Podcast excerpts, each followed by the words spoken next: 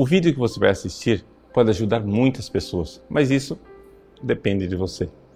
Compartilhe, nos ajude a evangelizar.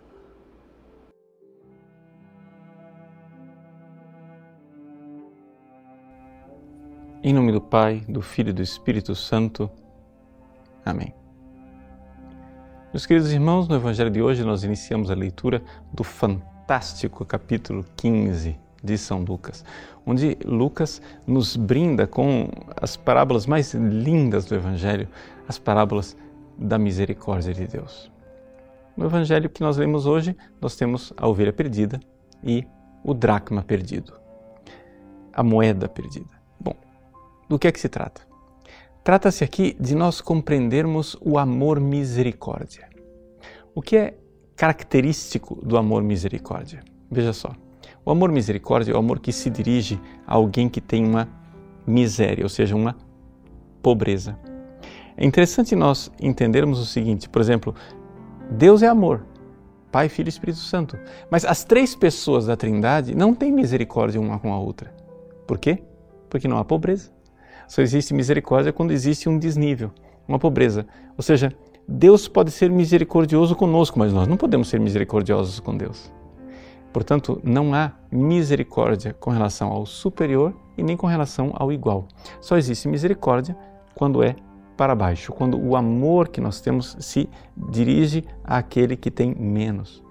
E aí nós compreendemos o seguinte: que a maior virtude que um ser humano pode ter não é a misericórdia, mas é a caridade, é o amor com relação a Deus. Agora, nós podemos ter misericórdia com os nossos irmãos por causa do nosso amor para com Deus. Então podemos manifestar a misericórdia por causa de Deus, ou seja, por caridade para com Deus. E aí que as coisas ficam claras para nós. Ou seja, qualquer tipo de amor que Deus manifeste para nós é sempre misericórdia. E essas duas parábolas que nós hoje meditamos mostram esta realidade. Como Deus é ativamente misericordioso e vem à nossa procura. Essa é a característica principal dessas duas parábolas, ao contrário da parábola do filho pródigo, onde a atividade do pai é menos evidente, que é a parábola que nós iremos meditar logo em seguida.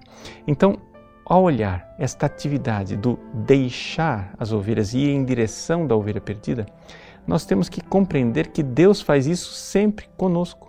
Ou seja, qualquer amor de Deus para com a humanidade é isto. Ou seja, eh, a gente costuma um pouco ouvir hoje em dia essa história de que ah, as 99 ovelhas que ficaram no aprisco são os cristãos que estão na igreja e a perdida é aquela que está lá fora. Não! A perdida é a humanidade inteira. As 99 que ficam no aprisco são os anjos que estão no céu. Deus foi em busca da ovelha perdida que é a humanidade. A moeda perdida somos nós. E Deus, quando nos ama, se rebaixa na direção da nossa miséria e vem ao nosso encontro para nos buscar. Deus nos procura. Deus é ativo e vem à procura do homem, como Deus que desceu na brisa da tarde buscando Adão e perguntou: Adão, onde estás? É necessário também que depois nós correspondamos a esse amor e saiamos em busca de Deus, como o filho pródigo o fará. Mas aqui, nessas duas parábolas, a ênfase está nessa realidade de Deus que me busca, Deus que está em mim e querendo que eu corresponda a esse amor. Veja, o Deus que busca você não está do outro lado do mar. Ele está aí, está no seu coração. Ele busca você por quê? Porque na realidade você está longe de você mesmo. Você está perdido nas lonjuras do pecado. Você está alienado. Você está onde você não é.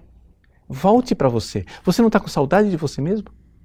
Volte para você, se reencontre com a sua verdade. Você foi feito por Deus e para Deus. Volte a ser quem você é. Você está perdido de você mesmo.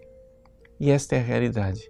Deus busca, busca a sua resposta. Deus espera ansiosamente de você uma resposta. Ele para isso ele é ativo, ele manda as suas graças, ele manda as palavras dos pregadores, ele manda o exemplo dos santos, ele manda os seus anjos, ele manda os sacramentos, ele manda toda uma realidade que vai em busca do homem perdido. Para então poder fazer festa e se alegrar. Essas duas parábolas são caracterizadas pela alegria. A alegria da ovelha que foi encontrada, da moeda que estava perdida. Deus abençoe você. Em nome do Pai, do Filho e do Espírito Santo. Amém. Gostou do nosso conteúdo? Pois bem, o nosso site faz questão de ser um eco da doutrina católica, do magistério de sempre. Muitas pessoas escrevem para nós diariamente dizendo que mudaram de vida, dando seus testemunhos. Quem sabe uma dessas pessoas que está esperando para mudar de vida é um amigo seu. Nos ajude a compartilhar, nos ajude a evangelizar. Se você curtir a nossa página, compartilhar nas redes sociais, pessoas podem salvar as suas almas. Deus usa instrumentos tão simples para transformar os corações. Que Deus abençoe você.